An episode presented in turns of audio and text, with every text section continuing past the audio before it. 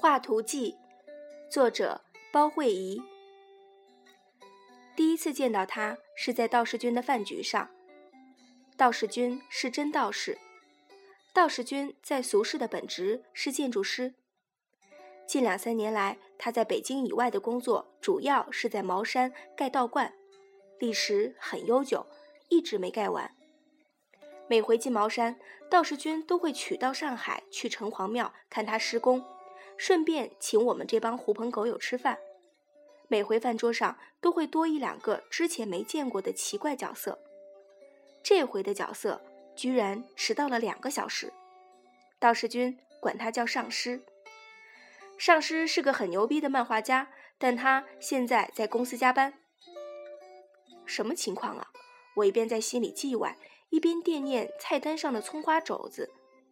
最后，连以迟到著称的不靠谱夫妇都赶到了。我立刻心情雀跃地把肘子点了。正啃肘子呢，道士君的电话响了。原来上师在离饭馆五个门牌号的距离迷路了。道士和上师终于一起进门坐下时，妇女们都齐齐放下手中的肘子，因为上师君的打扮实在是好穿越。基本上除了没配刀，活脱脱一个平安时期的日本武士，高盘在脑后的发髻尤其醒目。怎么都没想到能和日本武士有发展。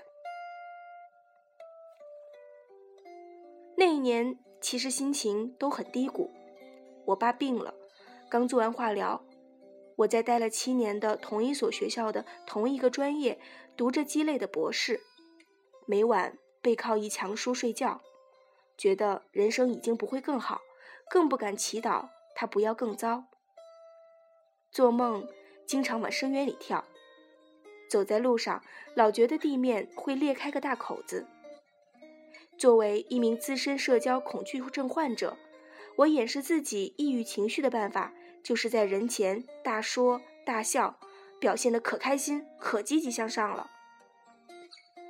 那天席间也一样，以至于当上师掏出一个小水彩盒，提出给在座各位一张速写小像作为迟到的赔罪，我以为一定会看到一个咋咋呼呼、红光满面、挥舞着猪肘的福娃，可是没有。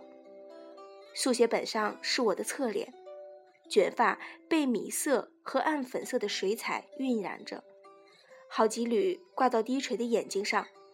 嘴唇半抿着，好像下一秒就要哭出来，整个人看起来孤独无助的，像个落水鬼。大概就是那一刻起，觉得那家伙有点特别，可能会点读心术，是个看明白我的人之类的心情吧。后来，后来自然发生了很多事儿。再后来，我们岳阳异地两年之后领证了。拿证那天，我问他：“初次见面，我在你眼里就那么忧伤，那么囤呢？”他说：“没囤呢。”那时我觉得你特别厉害。我说：“哪里厉害了？”他说：“你挺个大额头，凶巴巴，飞扬跋扈的，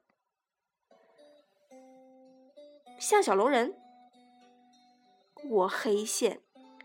那你把我画成那样是怎么回事？他说：“那是因为你头老动来动去，画坏了。反正世上的事儿没几件不是起于误会，对吧？”